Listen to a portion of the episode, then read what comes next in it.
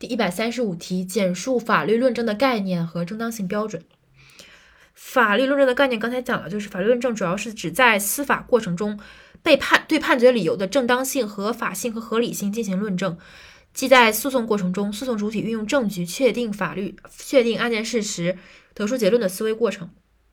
所以说，再来一遍，法律论证主要是指在司法过程中对判决理由的正当性、合理性和合法性做出论证，即在诉讼过程中，诉讼主体。运用证据确立案件事实、得出结论的思维过程，它的正当性标准呢，主要是有四个标准：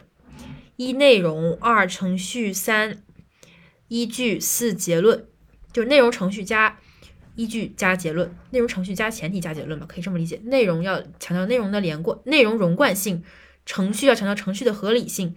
然后依据的客观性和逻辑有效性，就是前就是这过程是要依据的客观性和逻辑有效性，最后是结论的可接受性。